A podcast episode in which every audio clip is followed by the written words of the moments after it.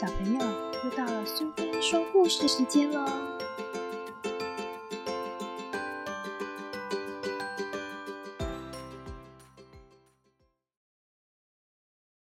今天我们要讲的故事是《谁来晚餐》，作者和绘者都是蒙塔纳，译者是林冠莹，由格林文化所出版。欧老太太独自住在山丘上的一栋屋子里。跟镇上其他居民隔了一段距离。虽然他的眼睛看不见东西，对于家具的位置却是非常清楚。尤其是厨房，他知道每一样餐具放在哪一个抽屉里。他最喜欢煮东西，厨房就是他的王国，他的天堂。由于眼睛看不见，欧老太太家里不需要时钟。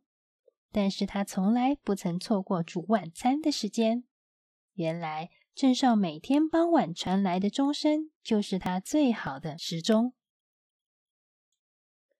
欧老太太煮出来的食物，吃过的人都称赞不已。每天晚上会有不同的客人来到山丘上的屋子，和欧老太太共进晚餐。煮好晚餐之后，欧老太太会走到客厅。把耳朵贴在大门上，仔细听着山丘下传来的脚步声，猜想今天晚上的客人会是谁。嗯，听这个铿锵铿锵的脚步声，如此响亮，一定是……他想着。啊，袭人！欧老太太的听力好得很，从来不会猜错。虽然欧老太太每天晚上请不同的人吃饭，她不曾忘记招待过的每一个客人。这是因为他们跟欧老太太吃晚餐的时候，都会说出自己的故事，内容惊险又精彩。听了这些故事，欧老太太觉得自己走遍了世界每一个角落。她把所有的故事牢记在脑海里。吃过欧老太太晚餐的客人。包括了小红帽、小美人鱼、小木偶和善良的蓝发仙子，甚至还有一头金鱼呢。这一头大白鲸对欧老太太说：“外头有许多猎人到处追捕它。”欧老太太便要它躲到餐桌底下。有一晚，欧老太太把耳朵贴在门边，忽然间，他听见一阵敲窗的声音。接着传来一个小男孩的声音：“很抱歉，我出生以来都在树上生活，不曾踏到地面，所以我没办法敲门进屋。”“没关系，没关系。”欧老太太回答，“我隔着窗户还是可以招待你啊。”于是，小男孩坐在树枝上，用一节树枝当汤匙，一口一口享受欧老太太准备的蔬菜浓汤。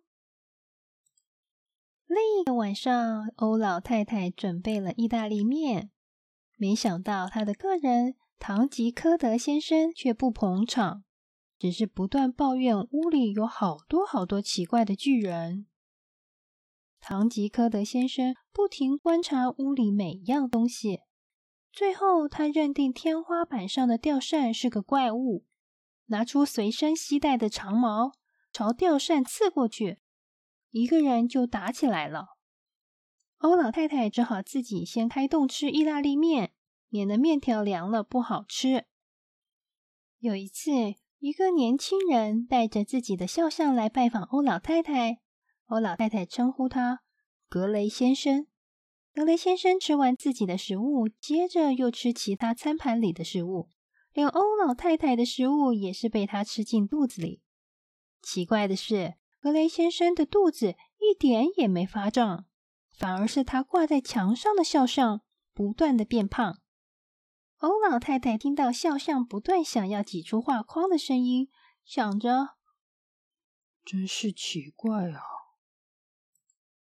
每次听完客人说的故事，欧老太太都会大呼“真了不起”，以及“太不可思议了”。就好像自己也参加了这次的冒险。每位客人吃完欧老太太的晚餐，也忍不住称赞这些食物：“真好吃啊！”或是“美味极了。”主人和客人都度过愉快的夜晚。吃完晚餐之后，客人会牵着欧老太太的手回房间，陪她聊天。等她睡着了，再悄悄的把房门关上。这一晚，凯蒂轻轻关上欧老太太家的大门之后，带着满足的心情和饱饱的肚子回家。明天，凯蒂还是会跟平常一样。先到镇上的图书馆找故事书，挑出这次要扮演的角色，背熟所有的情节。等到钟声响起，他再出发去欧老太太家吃晚餐。他身上不带故事书，否则让听力敏锐的欧老太太听出书页翻动的声音，一切让欧老太太开心的计划就白费了呢。哼，真期待明天的晚餐。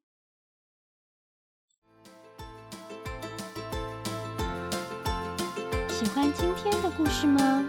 如果你喜欢苏菲说故事时间，别忘了追踪并分享频道哦！谢谢聆听，下次再见。